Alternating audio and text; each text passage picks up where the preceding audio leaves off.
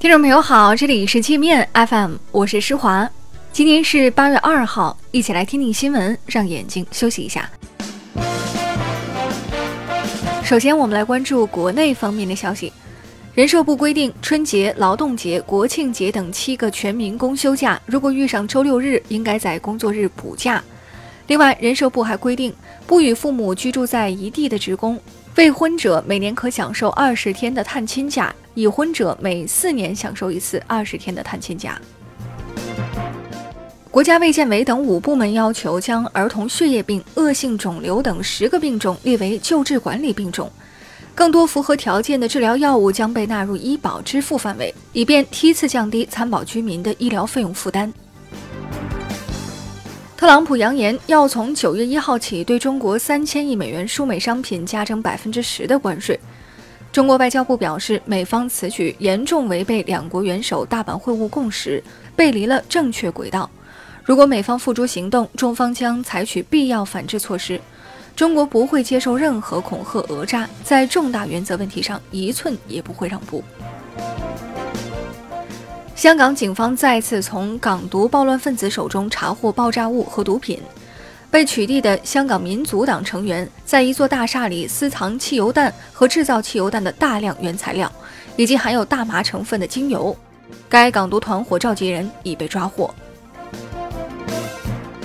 被港独势力洗脑的香港年轻人已失去理智。有香港青年为了参加街头暴动，竟然不顾亲情，对父母拳脚相加。梁振英要求香港青年想一想，为什么反对派大佬不让自己的子女上街游行？提醒香港青年不要被人利用，成为政客们捞取政治资本的炮灰。参与街头暴乱的香港国泰航空一名副机师被警方指控暴动罪后获准保释，国泰航空允许他继续直飞航班。国泰的这一做法让选乘该航司航班的乘客感到恐惧，担心这名暴乱分子破坏飞机报复乘客。蔡英文当局公开包庇香港暴徒，三十多名参与攻击香港警察总部、袭击警察、攻击无辜路人的暴乱分子已逃到台湾，受到蔡当局的庇护。这些暴乱者试图以台湾为跳板逃到美国。天津市经开区着手对事业编进行改革，已取消一千多个事业编制，行政事业单位减少了十七个。此举打破了当地国家干部的铁饭碗，全员实行聘任制、聘期制，统一签订合同，聘期三年，让有能力的人得到展现才能的机会。因妻子耍官威被拉下水的四川广安市委原副书记严春风，因受贿罪被判刑十年，并处罚金六十万。去年五月，严书记的女儿因被老师批评教育，严书记妻子在微信群炫拳，要求老师当着全班师生的面向女儿道歉，还威胁不道歉就让老师丢饭碗。据山西祁县知情者爆料，乔家大院景区被当地政府卖给煤老板，遭过度开发，门票年年上涨。常有游客批评乔家大院商业气氛太浓，花了一百三十五的门票进去就像逛商店一样。电视剧《亲爱的热爱的》使用残缺地图，涉嫌危害国家领土主权完整，自然资源部责成属地管理部门依法查处。该剧由爱奇艺演员杨紫等投资拍摄，由于曾启用疑似台独分子瞿友宁当导演，备受网友指责。据中央气象台预报，今天夜间到明天白天，湖北、湖南、江西、安徽、新疆局地气温可达四十摄氏度以上；华南地区、黄淮、河北、辽宁、甘肃、宁夏、陕西、四川等地有大到暴雨。海南、山东等地有暴雨或大暴雨。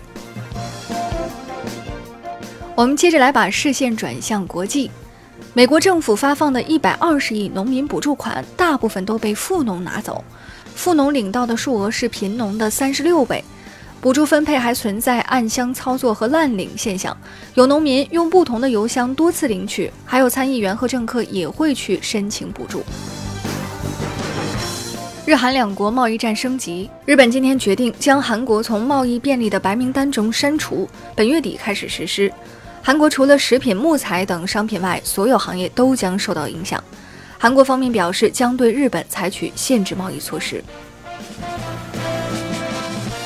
据韩联社报道，朝鲜今天凌晨两次向东部海域发射不明飞行器。此前，朝鲜已于七月二十五号与三十一号进行过两次射弹。韩方认为，朝鲜此举是在对韩国引进 F 三五战机及即将举行的韩美联合军演表达不满。美国驻柬埔寨大使馆粗暴干涉柬埔寨内政，对该国去年的大选结果耿耿于怀，声称大选既不自由也不公平。柬埔寨政府发言人说：“美国使馆不该说出这种野蛮的粗话。如果看不惯柬埔寨，可以立马走人。”逃亡俄罗斯的美国前特工斯诺登将出版个人回忆录，这本书将披露美国国家安全局是如何在全球建立监听监控系统的。斯诺登说：“他为自己曾经帮助美国建立这个系统感到良心不安。”谷歌七月底在意大利举办了一场为期三天的环保峰会，受邀的明星和大财主们开着一百一十四架私人飞机和豪华游艇、跑车出席会议。